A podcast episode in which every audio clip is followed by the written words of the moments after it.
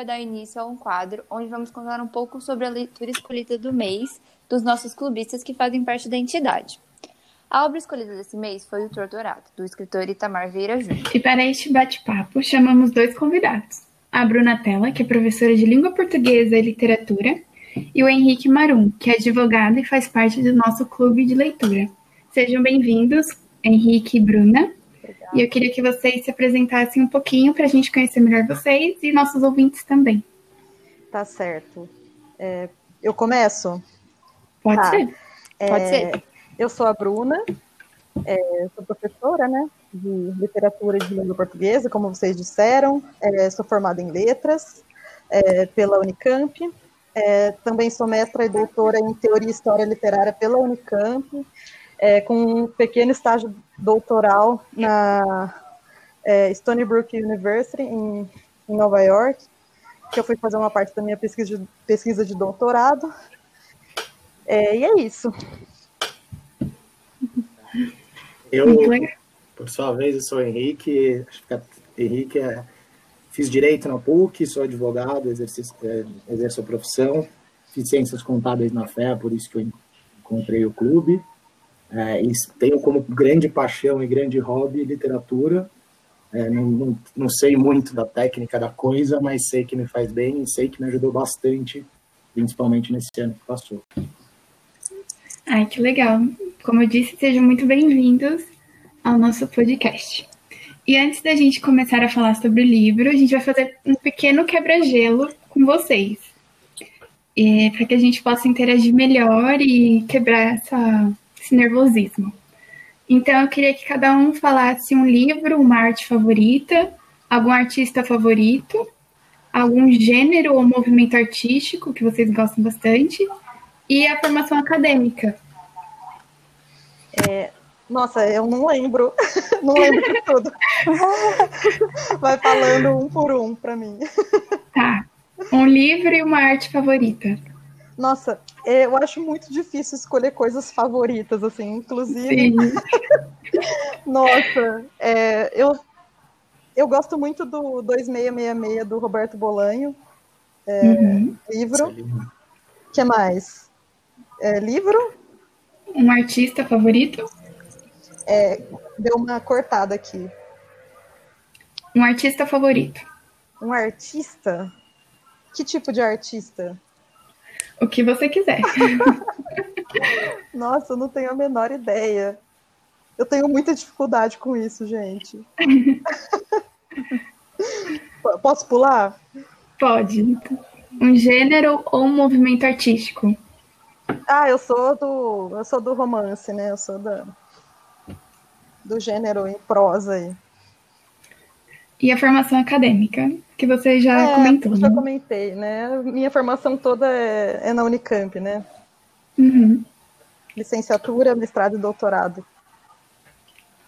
Bem bacana. Henrique? É, vamos lá, acho que um livro. Primeiro, eu sou apaixonado pelo 2666 também, do Bolanho. Acho, nossa, que pena que a gente perdeu ele cedo. Mas, é, mas vamos lá, um livro Cenas de Solidão, para mim, primeiro me vem à mente, e Brasileiro, O Grande Sertão Veredas. Acho que são dois livros que, que me formaram enquanto pessoa, enquanto que eu penso muito da vida. E assim, eu tenho muita ambição de escrever um livro e muito provavelmente vai ser inspirado nisso. Ai, que legal. Aí, um, um artista... artista... um artista, um artista complexo, né? Mas, assim, gosto muito do David Bowie, vai, para citar um só. Um gênero ou um movimento artístico? Uh, sou do romance também, e se for falar de quadro, por exemplo, acho que expressionismo para mim foi um movimento bastante marcante. E de literatura, eu acho que a, o século XIX, assim, para mim é onde está grande parte da coisa, da produção que eu mais gosto. Assim. Que loucura! Você gosta do Grande Sertão Veredas e do século XIX?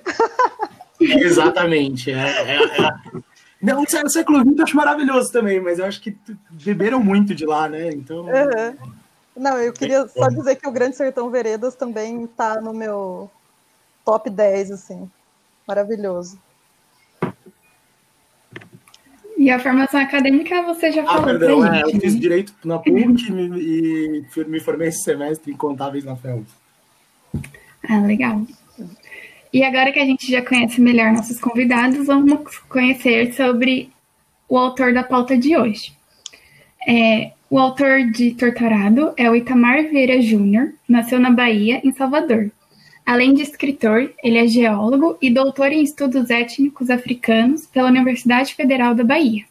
Além de escrever a premiada obra Torturado, na qual ano passado recebeu o prêmio Jabuti de melhor romance literário, é autor também de Dias e A Oração do Carrasco.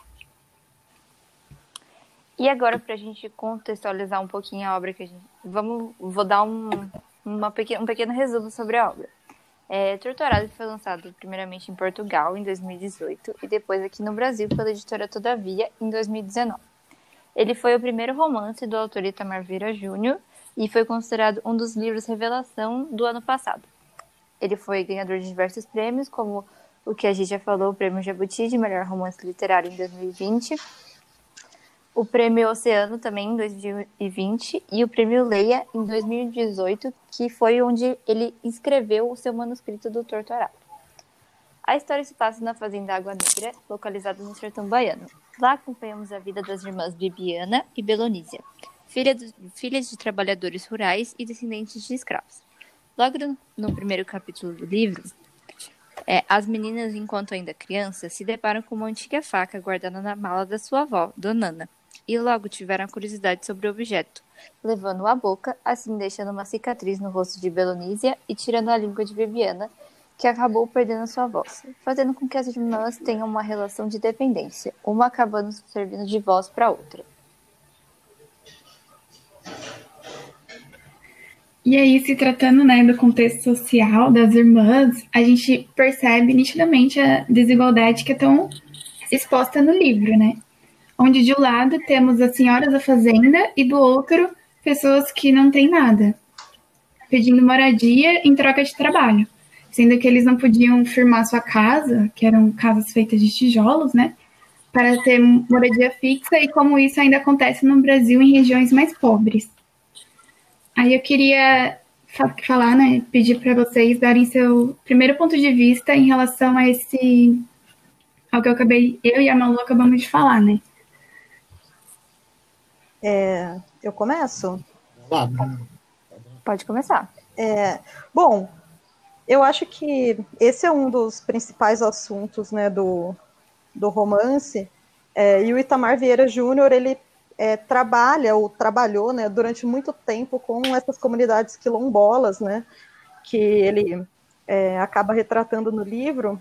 É, e eu acho que é, esse é um dos pontos altos do livro, e, e, eu acho que grande parte do frisson está associado a isso, né, a, associado à temática, sobretudo, do livro, né, que essa questão sobre essa questão da desigualdade social, é, do regime de trabalho análogo à escravidão, né? Você trabalha em troca é, de morar naquele lugar, né? É, isso também associado à raça, né? É, que é uma questão que aparece no livro muitas vezes de uma forma um pouco é, até escondida, né? Acho que tem um momento lá que eles falam que eles vão ao hospital, ou eu não lembro em, em qual é o outro contexto, que uhum, eles dizem nós é. éramos os únicos negros, ou é, alguma coisa do tipo. Ele, ele fala assim: nunca vi tanta gente branca mais Isso. negros. É, o que é assim, é, é, se tratando de do, do, que a gente costuma ver, né? É, me parece um pouco o oposto, né? É, e cabe lembrar, assim, que é um tema super atual, que é que uma mulher aí foi libertada há poucos dias atrás, né? Que viveu 38 anos em regime de semi-escravidão em Minas Gerais. É, então é um tema é, muito recente né, e, e, importante de ser tratado. É, acho que do, o Bruno falou super bem, assim, eu acho o jeito que ele trata, um jeito super, vou usar aspas nisso, mas um jeito vis, visceral e poético ao mesmo tempo, né? Então, ele escancara, eu, eu, li mais ou menos no mesmo período, ano passado, eu li um defeito de cor. E, e são obras que tratam né, dessa temática da, da etnia, né, da temática da, do preconceito racial, mas de jeitos muito distintos, né? É, e o jeito que o Itamar aborda nesse livro, até se você fizer, talvez extrapolando assim, mas a metáfora da própria faca, né, da, do cortar a língua, é uma metáfora, uma metáfora muito forte, né? Assim, e eu, uhum. eu acho que por, por trás de tudo isso tem muito um romance de descoberta das duas, né? Então, é, elas descobrem, como vocês bem citaram na, na cena do hospital, e elas vão descobrindo aquele mundo e, e, dentro dessa descoberta delas elas se deparam com várias situações é, nas quais elas começam a, a, se deparar com preconceito, com pobreza e com um universo muito maior que elas, enquanto crianças não tinham ciência de que existia, né? Então, e, e, e, pegar o nosso ano passado, né, a quantidade de vezes que isso veio em pauta, é um absurdo que a gente ainda tenha que discutir tanto isso, mas, mas se tornou por isso, acho também, óbvio que é, mais do que toda a, a, perfeição literária, porque eu acho um romance maravilhoso, bem escrito e tudo mais, mas assim, a temática é muito forte e exposta de um jeito muito diferente por ele, né? E eu acho que é aí que ele ganha muitos pontos. É, um dos elementos que a gente percebe muito que o autor também fala é sobre a ligação que os personagens têm com a Terra, né? Que até em uma das frases do livro que o primo das meninas, o Severo, fala que como a, eles estão ligados à terra, que a terra criou eles, a terra deu alimento para que eles crescessem, para que eles continuassem trabalhando e que é impossível dissociar a vida da terra para as comunidades rurais, né, que vivem lá na fazenda e que dependem dela e como isso ainda acontece muito hoje no Brasil, ainda mais né, nesses lugares do sertão, né, onde a terra está extremamente ligada com a economia da comunidade. É, quer começar, Henrique? Pode ser, assim, é, eu, é muito legal essa, essa percepção de vocês, assim, de trazer esse ponto, porque para mim ele é um ponto que ele, ele, é, ele circunda o romance inteiro, né, ele está sempre associado, né, aonde a moradia, ao lugar que eles estão, tem muita descrição da, da, da própria condição da casa, e e ao mesmo tempo você percebe que é, existe esse conflito, né? Existe esse conflito no sentido de que é, um, é algo super importante para eles, mas ao mesmo tempo é algo que é, meio que eu sinto meio que natural, assim, sabe? É um, é um negócio que não tem uma verba de mudança, que, que eu acho que transpassa muito mais para o leitor de a gente se indignar com aquela situação do que para os personagens, entendeu? Então, é, é isso, acho que a relação que elas têm com a Terra é uma relação não só de subsistência, mas uma relação mesmo de, de, de origem, né? E eu acho muito, muito bonito isso na, na, nas, né, nas, nas populações que têm descendência africana, né? Todos temos, mas assim, é, lá é muito latente que essa relação de explicar as coisas por meio de, é, de relações com a Terra, relações com, com, com deuses, eu, eu acho que é uma também uma coisa que está muito presente no livro, entendeu? Mesmo, mesmo pela figura do, do, do arado, pela figura, mesmo nome do livro, né? Se você falar torto arado, ele está diretamente ligado a, a, exatamente a terra, né? A, a extração e, e é uma figura que permeia todo o livro, né? É, eu acho que é, Henrique, você falou uma coisa você falou algo sobre a não mudança, né? Sobre uma uma espécie de é, nossa, não me vem a palavra agora, mas de, de permanência, né? Dessa relação é, entre é, aquelas pessoas e a Terra. E eu percebo muito isso também nesse romance. É, me parece, inclusive, que existe uma ambivalência, né? Que existe é, tanto essa essa permanência, né, essa, essa situação um pouco estática, é, de certa forma, é, citando um livro, um dos seus livros preferidos aí, é um livro que me lembra até os 100 anos de solidão, assim, Muito, né? muito. É, essa questão da família e dessa repetição, né? É, claro que tratado de uma outra forma, mas me lembrou muito. Eu falei, nossa, isso aqui me parece muito 100 anos de solidão. É, então, me parece que é ambivalente. Ao mesmo tempo que tem essa permanência, é, a gente consegue perceber uma pequena é, modificação, né? É, quando, enquanto no começo a relação com a Terra, essa relação mais é, impensada, uma relação mais de subsistência, né? É, não existe essa noção de posse da terra, né?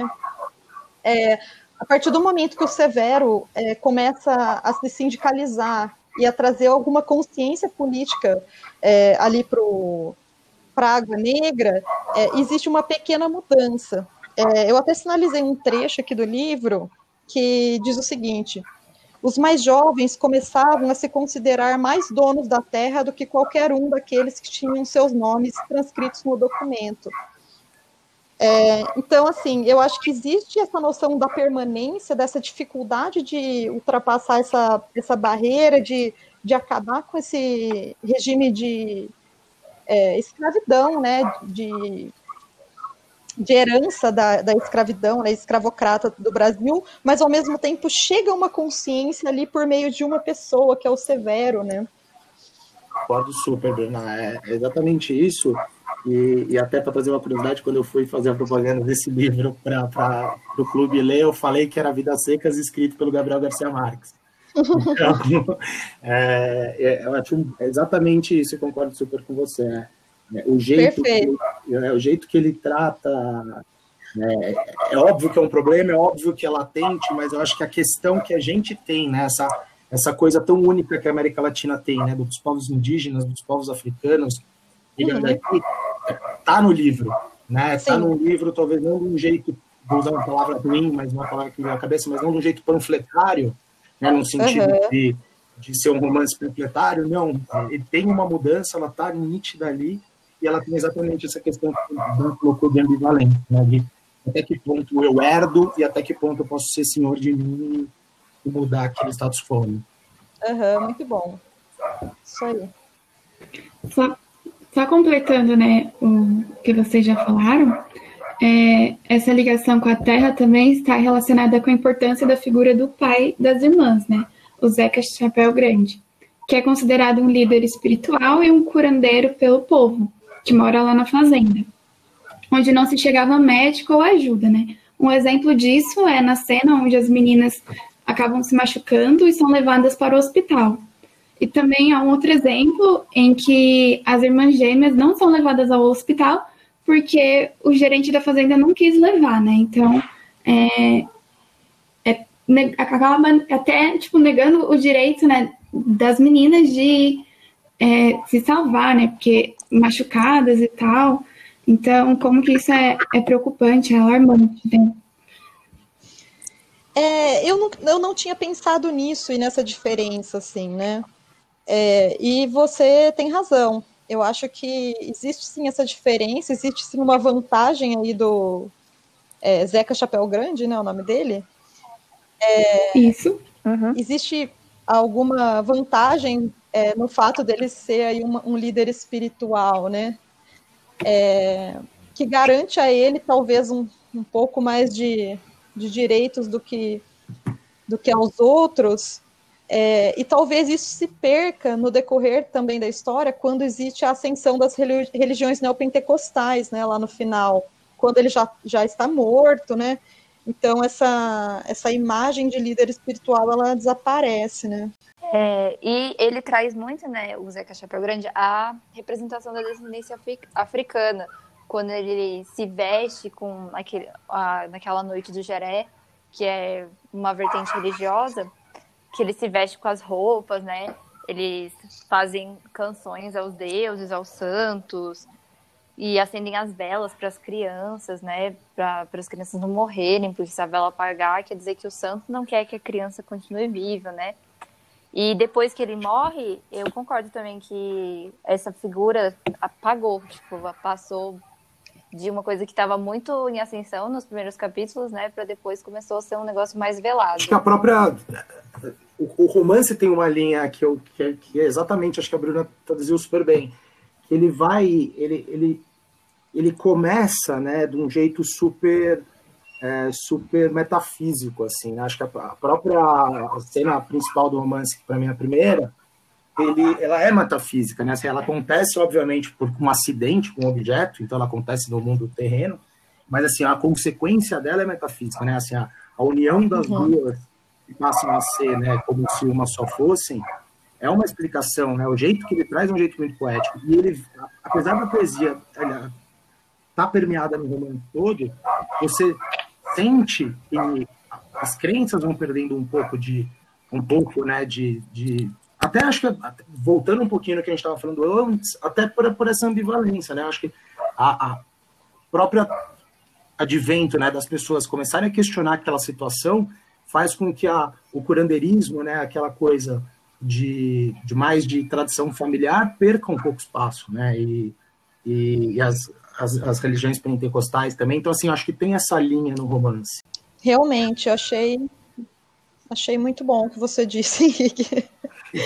É, eu não tenho mais nada a acrescentar, assim, eu, eu só queria dizer que eu acho que esse é um dos pontos altos, assim, do, do romance, é, no, no, meu ponto de vista, né, é a, a representação da religião é, de origem africana, é, porque é um tema que tem me interessado muito, né? E as epistemologias por trás disso é algo que tem me interessado bastante também. É, tenho lido bastante Luiz Antônio Simas, é, que é maravilhoso, não sei se vocês conhecem, e que, que fala sobre essas epistemologias relacionadas é, às religiões afro, né? Então, é, eu acho que esse é um ponto alto do livro, mas eu fiquei assim é, sentindo falta demais, sabe, de um, de um maior aprofundamento, mas é, talvez não fosse o caso, né?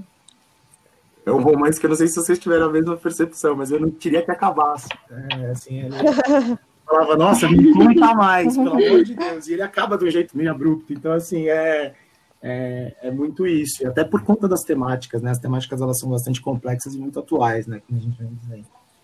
Uhum. Sim. É, agora a gente queria chamar a atenção para duas personagens femininas fortes. A Donana, né, que ela era capaz de ajudar a virar uma criança do útero para nascer, e a mãe das meninas, a Saluchina, que é para quem é passado o papel de parteira da comunidade, né? Aí a gente queria ouvir de vocês a opinião de vocês sobre essas duas personagens. Renato, se quiser começar para me salvar nisso aí, que eu sou péssimo de nome. Beleza. É...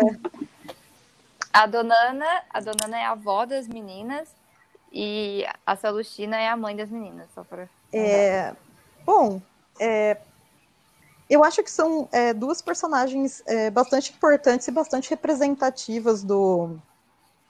Vamos pensar aí da, da família brasileira, né? É, se a gente pensar, no geral, a grande parte da família brasileira é sustentada por mulheres, né? Tem é, como é, pilares aí as mulheres, né?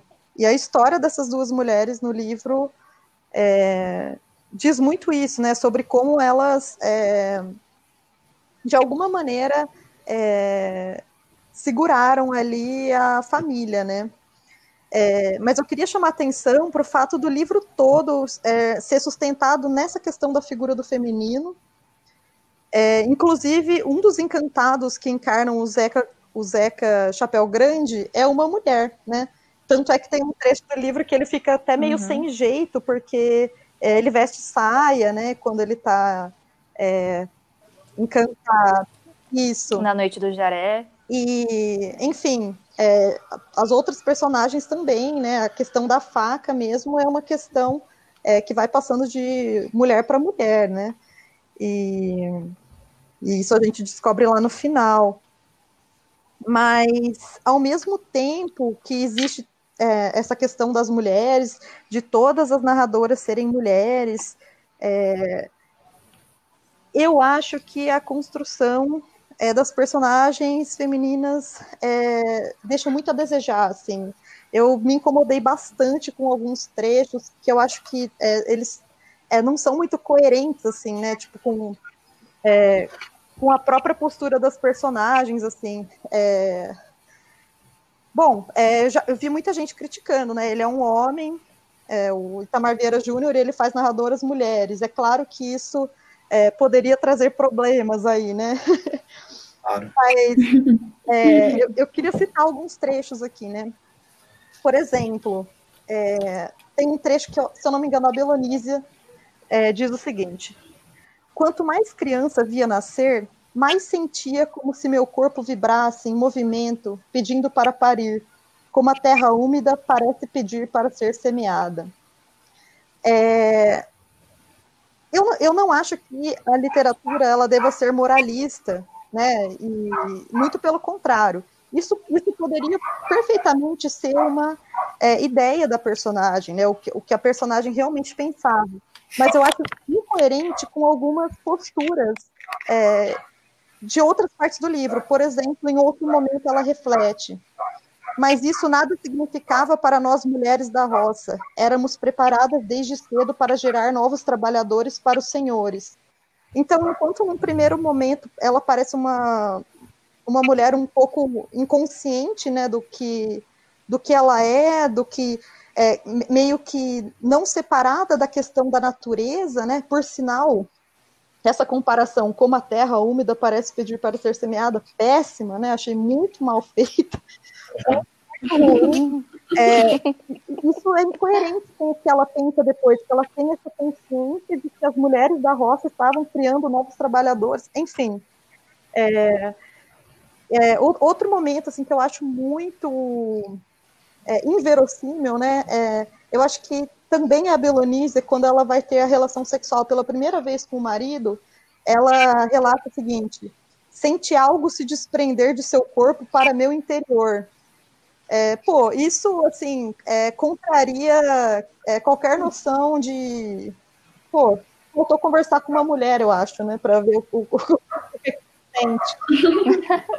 É, mas, então, assim, eu acho que, apesar de existir é, existir essa questão das personagens femininas fortes, de existir essa preocupação em construir é, essa sustentação no feminino, existe, existem muitos pontos fracos nesse aspecto, né? Nossa, Bruna, que legal você ter falado isso, porque eu, como homem, não reparei. É, e, e, e, eu acho super interessante trazer isso, tá? Porque às vezes a gente reverencia. Acho que tem uma, uma questão né, de, de, de espaço de fala, de, é importante todo mundo tratar desse tema, só que eu acho que é importante você pensar antes em algumas coisas antes de ser tratado. Né? Claramente foi intenção do, do Itamar homenagear alguns personagens femininos que ele deve ter tido na vida dele. Né? Eu, eu imagino uhum. que ele deve ter tido mulheres fortes na, é, na, na existência dele. E, e, e, e, você percebe, inclusive, numa frase que eu vou falar aqui, que assim, era da linhagem de Donana, a mulher que pariu no canavial, que ergueu casa e roça com a força de seu corpo. A mulher que sentiu as dores do parto e deitou em silêncio, mordendo os lábios para parir mais um filho. Que enterrou dois maridos e só não enterrou o último porque o sangrou como se sangra uma casa. Então, assim, você percebe que a história, ela gira em torno de personagens femininas fortes, Uhum. Eu acho que foi a intenção dele fazer assim, né? E, e, só que é super legal essa tua visão, porque com certeza foi algo que passou plena, batido por mim. E, e, é um ponto que a gente tem que falar assim, que, que é você talvez conversar um pouco mais né, sobre o que você está escrevendo. Uhum. Diz ele que vai fazer o, o próximo uhum. livro dele também vai ter é, narradoras femininas, né? Eu acho ótimo, eu acho bom, só que eu acho que é, precisa melhorar, né? em alguns aspectos aí. Com certeza. E queria saber se vocês, se vocês gostaram do livro, se vocês consideram, consideram que o livro foi muito bem aclamado ou que seria muito, seria superestimado, não é nada disso do que estava todo mundo falando. Você sabe, né, que comece? Pode falar. É, então, eu, eu, eu não gosto muito de literatura, assim, eu sempre espero passar um tempo para ler um livro, tá? Então, eu não gosto de ler muito quando eu não gosto de ler quando o livro ele é recém-lançado, porque acho que talvez a gente seja influenciado pelo frisson em torno do livro. Esse livro eu gostei de ter lido quando ele foi lançado, tá? É, por quê? Porque eu acho que ele entrega uma experiência que, que eu não tive com literatura recém-lançada.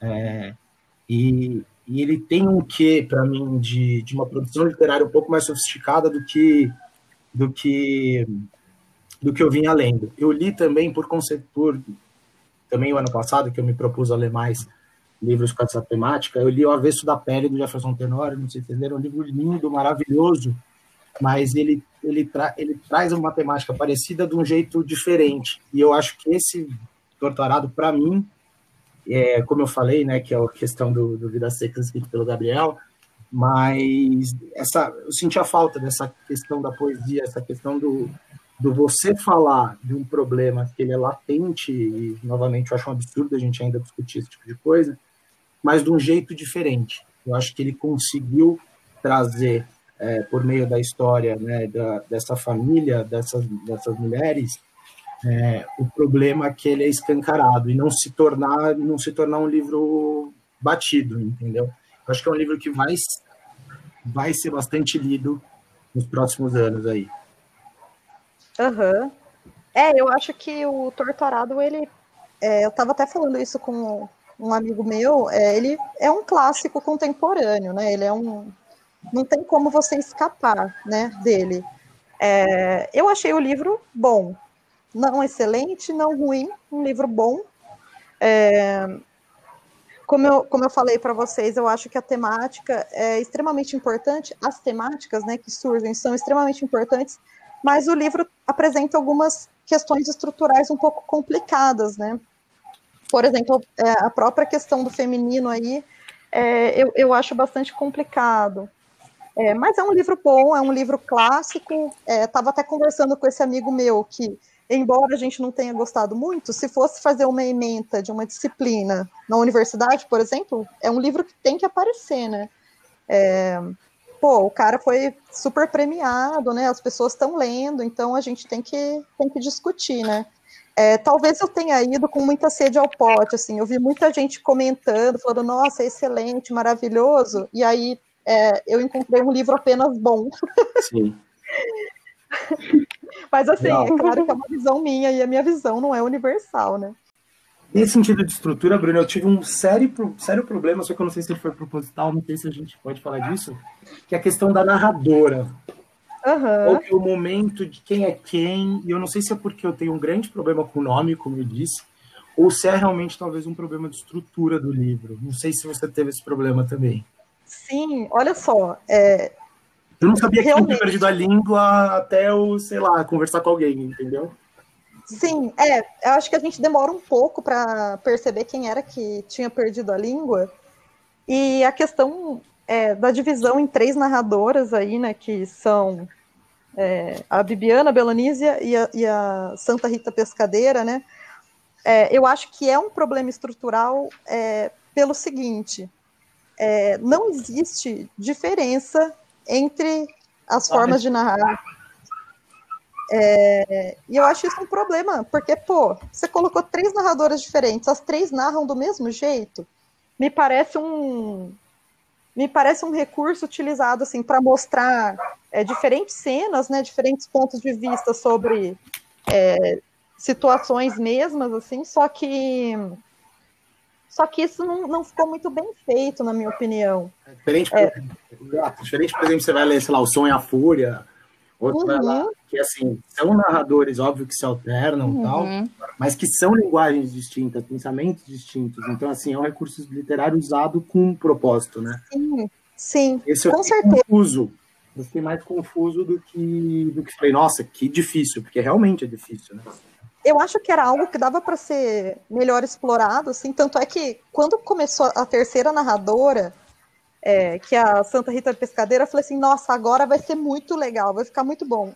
Tava exatamente igual às outras duas, assim. As duas primeiras, eu até, tipo, pô, elas são irmãs, né? Mas quando chega a entidade, eu falo, nossa, agora a, a, a visão, a perspectiva vai ser outra, e não é, né? É, eu andei pensando, pô, isso pode significar que todas as mulheres ali têm uma têm uma mesma história, uma, um mesmo modo de ver as coisas, né? Mas eu acho que não, eu acho que eu acho que faltou um melhor trabalho. É, eu não gosto de assim, não, não se analisa uma obra falando o que ela deveria ter, né? Porque afinal a gente avalia o que está pronto ali. Mas eu acho que se eventualmente tivesse sido contado em terceira pessoa, é, talvez é, ficasse melhor. É, inclusive, é, andei lendo aí que parece que vai ser adaptado para televisão e eu acho que talvez na televisão isso se resolva. Não sei. É, e o livro, né? Ele tem, eu acredito que ele tenha uma passagem de tempo sutil, mas muito bem contada, né? Que ao mesmo tempo você fica, meu Deus, que ano que eles estão, o que, está acontecendo, mas daí surge uma, te uma TV, uma televisão no sertão baiano. Então você fala, ah, já dá para ter uma noção mais ou menos que tempo que eles estão, né? Tipo, e ainda tem as histórias dos vizinhos que cercam as histórias deles. E eu acredito que dá para você se, se encaixar, né? Mais ou menos no, no tempo, o que está acontecendo. É, eu, eu acho que sim. Eu não fiquei muito pensando assim em quando, né? Eu tendia a considerar que era mais contemporâneo, mesmo com essa chegada de televisão, né? É, a gente tem que considerar que muita gente só foi ter energia elétrica nos anos Lula, né? Então, é, uhum. agora eu não, não, me recordo se existem outras referências assim que nos fazem é, datar, né, historicamente o texto. Mas eu acho que a intenção é, bom, não, não vamos falar de intenção, mas eu acho que é, a grande sacada aí, é, pensando mesmo na, na questão é, atávica das famílias quilombolas, né, assim como nos 100 anos de solidão, essa questão da repetição, né, desse, dessa perpetuação da, do regime escravocrata, assim, né, eu acho que é, é essa é uma grande sacada do tempo no romance, né. Talvez da ausência de marcação clara, né? Sim. Bom, e para fechar a nossa conversa, a clássica pergunta é, que eu queria que vocês respondessem, Bruna e Henrique, qual o personagem favorito e por quê? Ai, gente, eu tenho muita dificuldade com coisas favoritas. Como eu falei lá no começo. Mas assim, é, eu destacaria o Zeca Chapéu Grande, assim, eu achei que é, eu, eu, fiquei muito encantada com a figura é, desse personagem. É, eu acho que, sobretudo, é, pelo que ele representa ali na questão da religião, que é um assunto que tem me interessado bastante, né? Eu acho que foi ele que me chamou mais atenção, assim.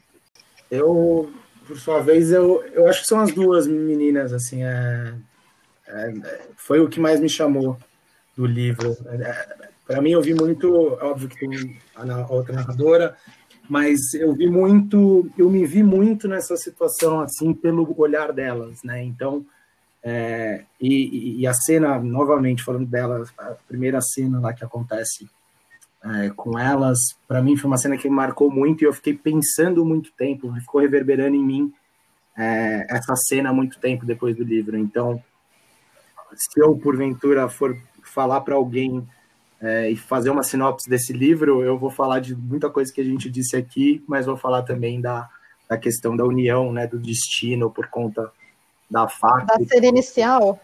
É, da cena inicial não, mas quando elas uhum. se cortam, né? E, Sim. E, e, eu acho que essa cena marcou muito para mim o livro e, e por conta disso acho que as duas são as personagens principais, é, favoritas para mim.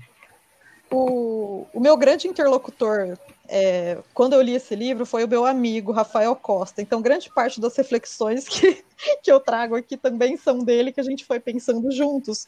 É, e sobre essa cena, é, essa, esse primeiro capítulo, é, ele me falou uma coisa que é muito verdade. Ele falou assim: Bruna, se é, o Itamar Vieira tivesse publicado esse primeiro capítulo como um conto, seria um dos melhores contos é da literatura brasileira. Nossa, Mas depois perde a força, né? A Bruna me uhum. arrepiou você falando isso, porque eu falei exatamente com o amigo que eu li junto. É mesmo? É, exato, eu falei exatamente a mesma coisa para ele, que assim, é, aquilo lá é aquela coisa assim que eu, que eu acho que todo escritor ou alguém que quer começar a escrever gostaria uhum. de, ter, de, ter, tido essa sacada. Uhum. É, então, assim, é, é, começa, começa numa torrente o livro, né? E, e eu concordo com você, com você que assim, ele perde um pouco.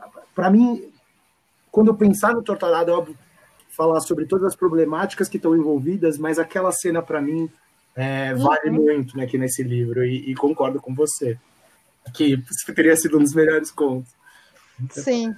Bom, acho que é isso. Eu quero primeiro agradecer muito a Bruna, ao Henrique, por toparem participar desse podcast com a gente. É a primeira vez de todo mundo aqui, eu acredito. E essa conversa ela foi muito enriquecedora. Eu gostei muito do rumo que a gente tomou. É um é dando seu ponto de vista, o outro complementando. Então, muito obrigada por vocês toparem e participarem é... com a é. gente. Inclusive, era para eu ter agradecido no começo, mas eu sou uma pessoa mal educada. eu não tenho votos. É, gente, é, queria muito agradecer é, pelo convite, por participar é, desse podcast com vocês. É, inclusive, ontem eu estava conversando aqui com a Maria Luísa, o Renan e a Giovana, e Agora o elogio vai a você também, Henrique, que faz parte do, do do livro aí. É, putz, eu acho muito legal é, esse esquema de leitura coletiva. Eu acho que isso faz muita falta para leitores, que os leitores são prioritariamente pessoas muito solitárias. E ler em conjunto é muito bom. É, mesmo essa conversa aqui com o Henrique, putz, aprendi muito, né? É muito bom ver o ponto de vista de outra pessoa é, muitas vezes a gente vê que, pô, pensamos igual, né? Essa questão dos 100 anos de solidão, é, esse primeiro capítulo bom, essa questão é, dos narradores, como das narradoras como um problema, né? Tipo, é, pô, muita gente está vendo é, da mesma forma, né? É, ou de uma forma diferente. Então, queria dar os parabéns a vocês, assim, por manterem esse clube do livro. Eu vou querer fazer parte daqui para frente. E eu também queria agradecer demais vocês. É, é, é, muito legal eu ter a oportunidade de falar, talvez, da coisa que mais brilha meu olho. E, e, e, como a Bruna disse, é uma questão solitária minha que me faz muito bem, mas é muito bom. Porque eu acho que a gente aprende muito mais quando a gente fala sobre algo do que quando a gente está lendo, né? Então, é, talvez me vieram reflexões aqui ouvindo a Bruna e pensando quando eu não tinha tido quando eu li e, e, e, não tinha tido mesmo depois de ter lido e, e quando o livro virou na minha cabeça. Então eu queria agradecer muito e me colocar à disposição de vocês, que sempre que vocês quiserem, eu vou fazer o possível para participar. E obrigado, Bruna, foi se você aprendeu, imagina eu aprendendo com uma doutora em letras. Então, assim, agradecer de coração aí. E... Não muda nada, só o fato de eu ter um título. Muito obrigado, gente. Foi, foi maravilhoso. Valeu, gente. Gente, muito obrigado, então, a todos vocês. Não esqueçam de nos seguir no Instagram, Fé Cultural. Um e até a próxima.